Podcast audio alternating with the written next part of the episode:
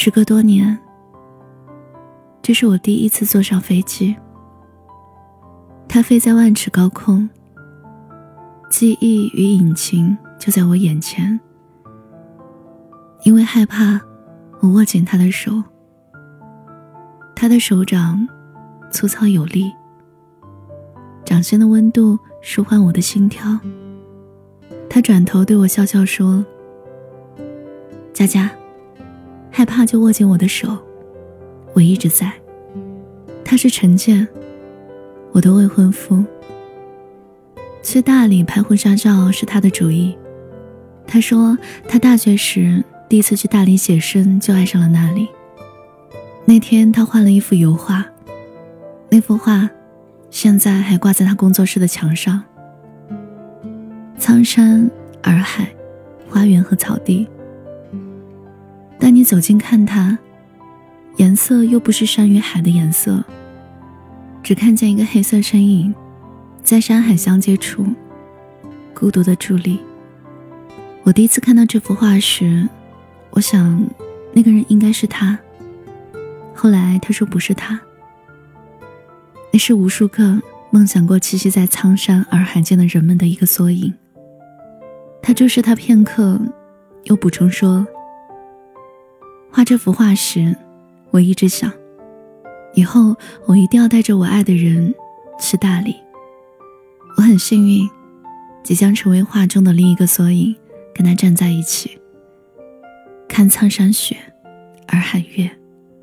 但实现梦想的道路是曲折的，我没有想过会在怎么去大理这件事上和他大闹一次。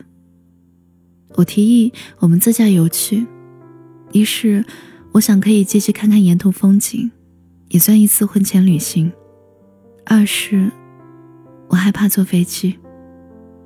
陈建好像看出我的小心思，他从认识我就知道我害怕坐飞机，却没再顺从我。这次去大理，他咬死一定要坐飞机去。你故意的吧？你知道我不坐飞机的。我站在卧室门口指责他，几乎要发疯。佳佳，我以前觉得你不坐飞机是因为恐高或幽闭恐惧。但是，他拿出一张废旧的机票。我从卧室门口后退几步，像一只强势的母狮子，忽然看到猎人手中的猎枪般恐惧。我害怕成见变成猎人。击穿我要害上的秘密。你在害怕什么？所以才一直不坐飞机，而我却什么都不知道。陈建摔下一张飞机票根，转身出门，然后一声重重的声响。我坐在床上看着飞机票根，这是一张二零一三年上海飞往纽约的机票。乘客是我，梁梦佳，而这张票根忽然变成一根轻羽毛，在我眼前浮起，飞向窗外，飞往云端，不禁叫我回头凝望。一个我需要梦想，需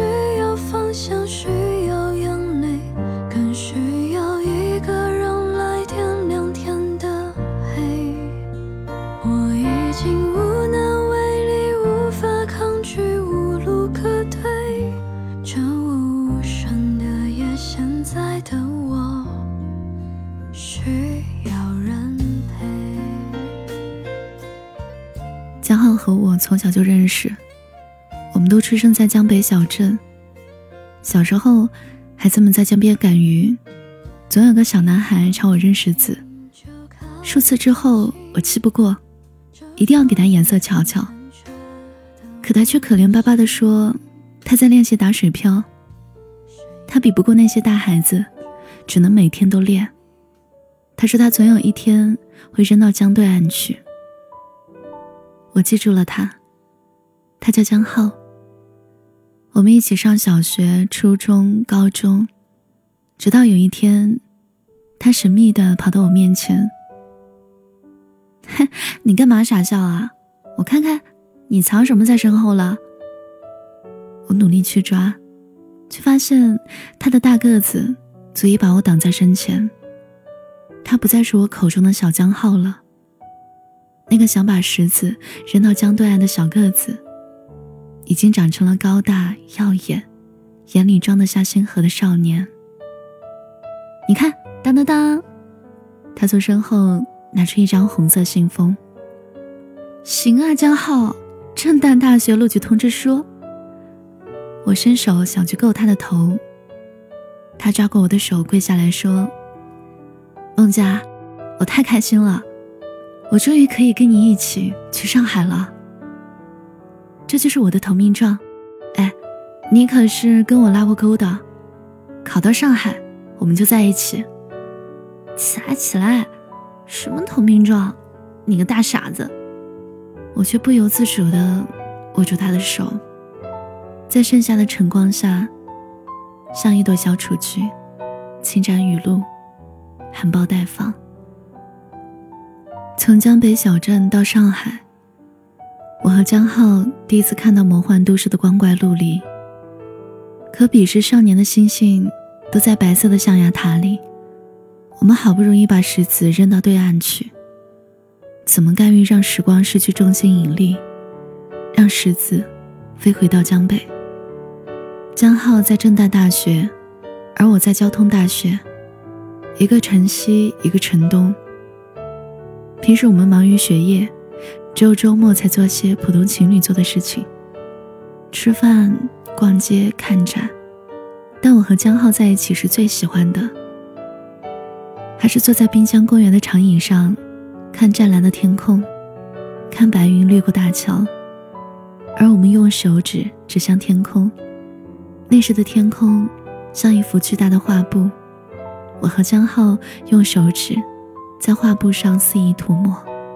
忽然有一架飞机飞过，一条长长的尾巴划过天空，在蓝色的画布上留下一条伤疤。让你做坏事儿，江浩故作生气地说着，左手做出一个向天上抓飞机的动作。他把飞机抓下来，然后张开嘴巴。把飞机吞了下去。你干嘛呀？不干嘛呀，就想把飞机吃掉。好幼稚呀你！我拍着他哈哈大笑，却又想起那个想把石子扔到对岸去的小孩。是啊，这才是江浩，坚持把别人口中的白日梦一一实现的江浩，在我心中。无所不能的江浩。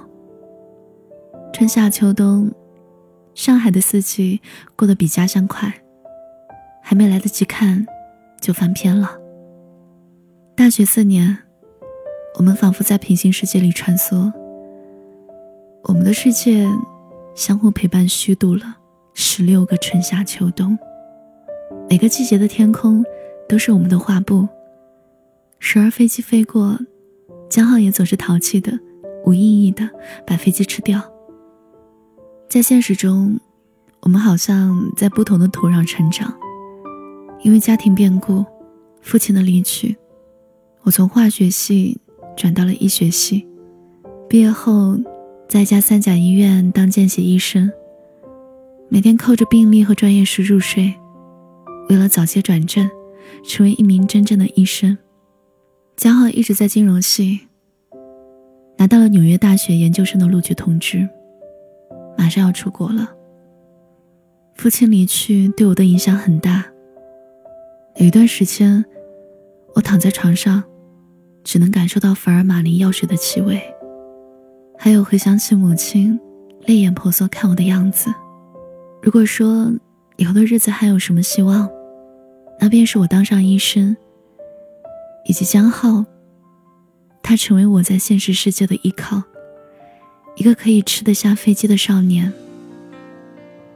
江浩出国时，我送他去机场，望着一架架起飞的飞机，我都不知道他们要飞向哪里。就像我和他的未来，他看着我的担忧说：“别害怕，他的右手拉起我的左手，他将左手伸向天空，拉着那些飞机一架架吃进口里。我把飞机都吃掉了，这样我就不会飞走啦。我会一直在你身边的。江浩扬起嘴角，我知道，他当然还是会飞走，飞去纽约，走在第五大道上，意气风发。成为那枚飞过江对岸的石子，但是现在那个无意义的吃飞机动作有了意义，成为我们默契的信号，成为让我安心的神谕，将我的思念与对未来的坚定，一起飞过大洋彼岸，陪伴他。又回到一个人忙碌着寂寞的时候，一个人只懂往前走，不回头。一个人牵着一个人的手，只不过少了一个你在左右。就回到一个人微笑着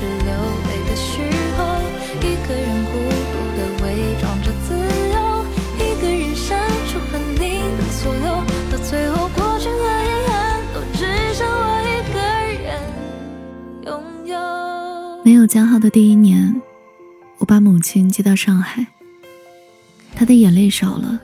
笑容多了，只不过偶尔还是会拿起爸爸的照片，看家庭录像，说起他和父亲谈恋爱、结婚，然后养育我的日子。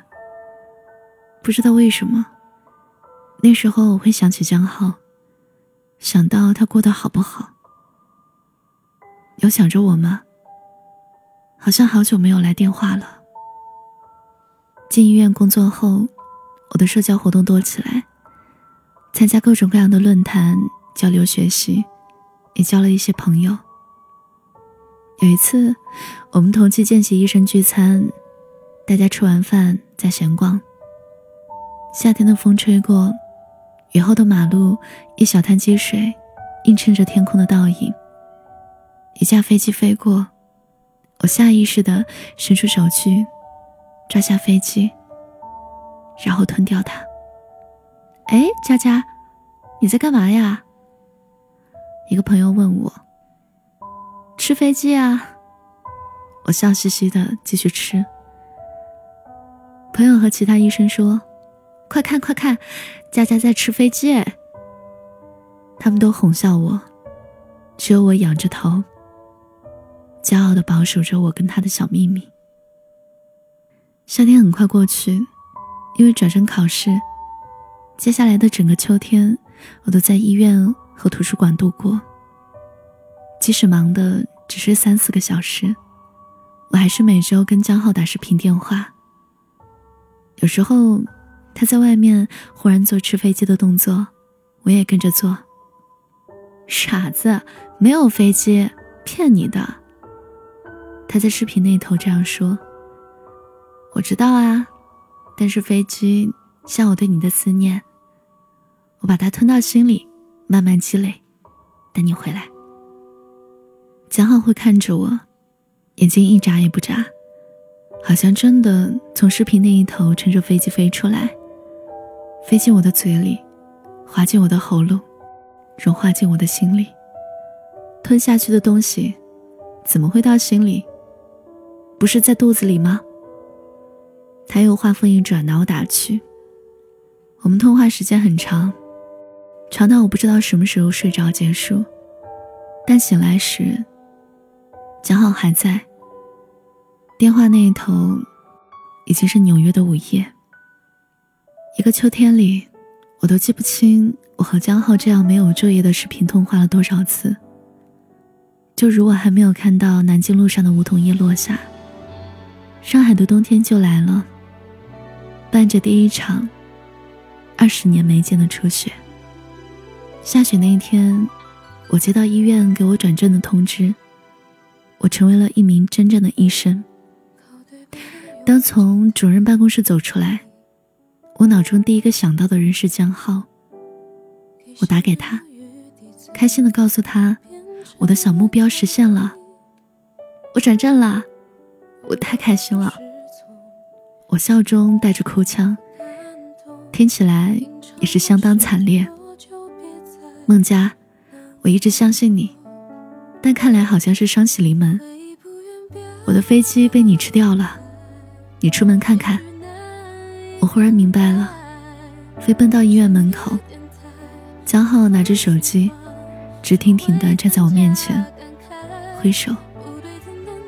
漫天的飞雪落在他肩头，他依然做出那个吃飞机的动作。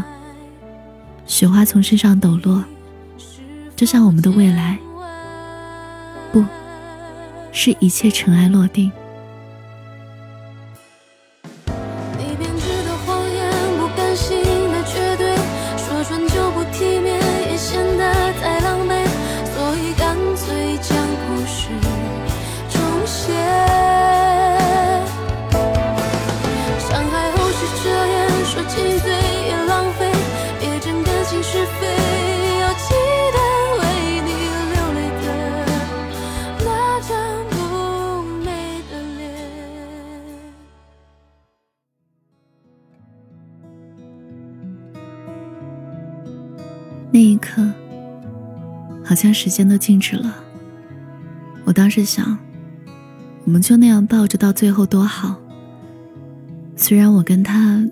都不是很喜欢冬天，但没想到，那是我最后一次见他。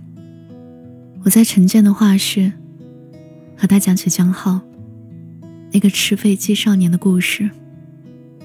那他，是二零一三年出的事。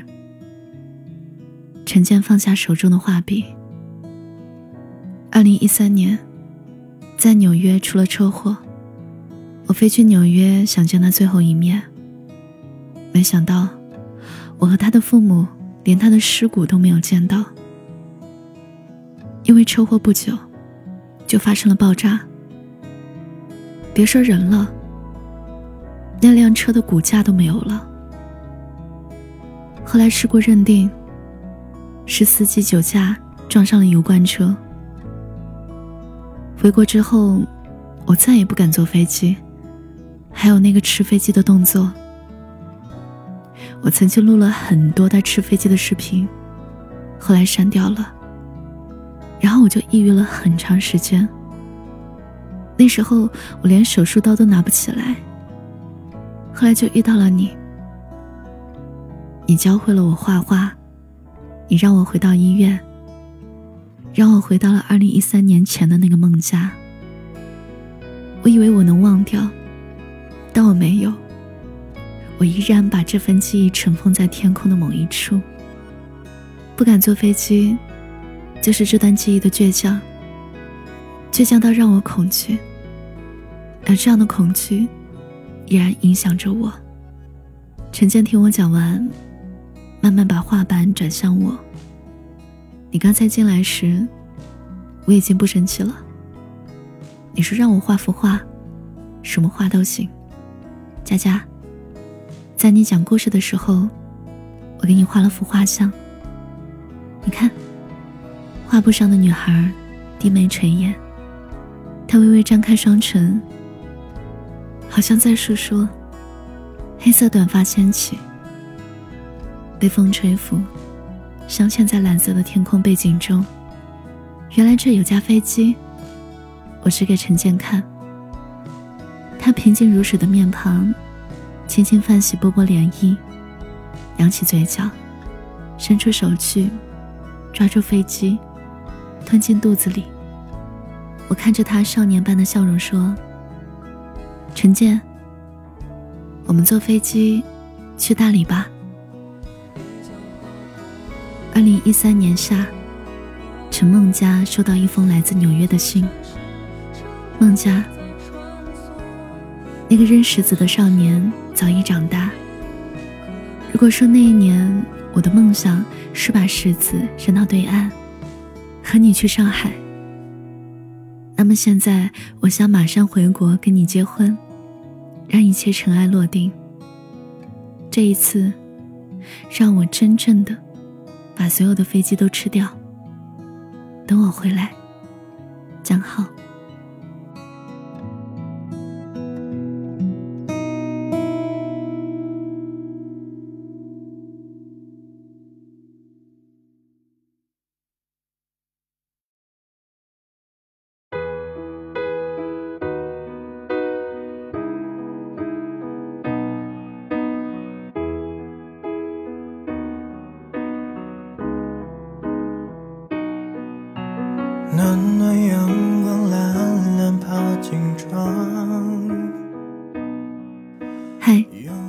好久不见，我是小七，谢谢你听完我讲的故事，今天讲的故事来自拼图，收听的节目你可以搜索微信公众号。七景，说繁花似锦的景哦，不要搜错了，我等你。